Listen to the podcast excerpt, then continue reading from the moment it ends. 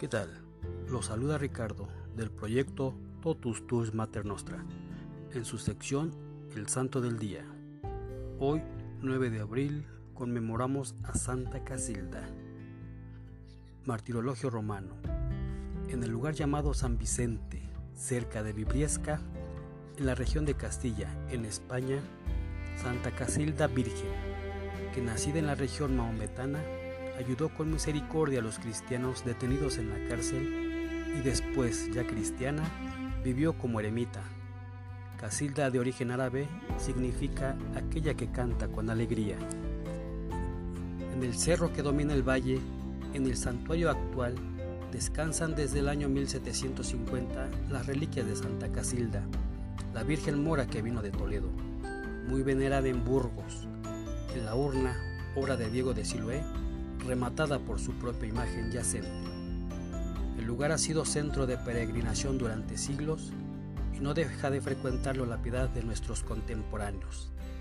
En torno a Santa Casilda, todo lo que encontramos es incierto, confuso y contradictorio, pero su figura tiene el encanto de la sencillez y el sabor de lo heroico en el amor. Cautivó al pueblo cristiano medieval y le animó a la fidelidad. Ni siquiera se conoce con exactitud el nombre de su padre, rey moro de Toledo, al que se nombra como Almacrín o Almamún. Sobre su condición, unos lo describen como un sanguinario y perseguidor de los cristianos, mientras que otros lo presentan como apacible y bondadoso. La princesita mora tiene un natural abundante en clemencia y ternura, rodeada de todo tipo de comodidades y atenciones en la fastuosidad de la corte no soporta la aflicción de los desafortunados que están en las mazmorras. Siente una especial piedad con los cautivos pobres y los intenta consolar llevándoles viandas en el hondón de su falda.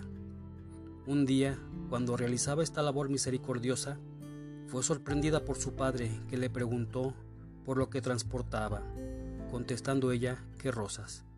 Y rosas aparecieron al extender su falda. Quizá fueron los mismos cautivos cristianos quienes viendo lo recto de su conducta le hablaron de Cristo. Posiblemente correspondieron a sus múltiples delicadezas y dádivas de la mejor manera que podían, instruyéndola en la fe cristiana. Pero aunque en su corazón era ya de Cristo, ¿cómo podría recibir ella el bautismo con los lazos tan fuertes del Islam que la rodeaban? Comienza una grave dolencia, el flujo de sangre aumenta y la ciencia médica del palacio es incapaz de curarla. El cielo le revela que encontrará el remedio en las aguas milagrosas de San Vicente, allá por la Castilla cristiana. Almamún prepara el viaje de su hija con comitiva real. En Burgos recibe Casilda el bautismo y marcha luego a los lagos de San Vicente, junto al Bueso, cerca de Vibriesca. Recuperada la salud según se le dijo, decide consagrar a Cristo la virginidad de su cuerpo, milagrosamente curado, y resuelve pasar el resto de sus días en la soledad, dedicada a la oración y a la penitencia. Murió de muy avanzada edad, siendo sepultada en la misma ermita que ella mandó construir. Pronto se convirtió en un lugar de peregrinación. Cuentan que los caminantes sintieron desde entonces su especial protección y las mujeres que la invocan contra el flujo de sangre, y hasta dicen que basta que una mujer pruebe las aguas y eche una piedra al lago para tener asegurada la descendencia. Se juntan la historia, la imaginación del pueblo sencillo y la bruma del misterio en torno a la santa. Resta aprender la lección del ejemplo. Amor a Cristo hace posible el trueque del regalo propio de la corte morisca por la aspereza de una vida austera y penitente.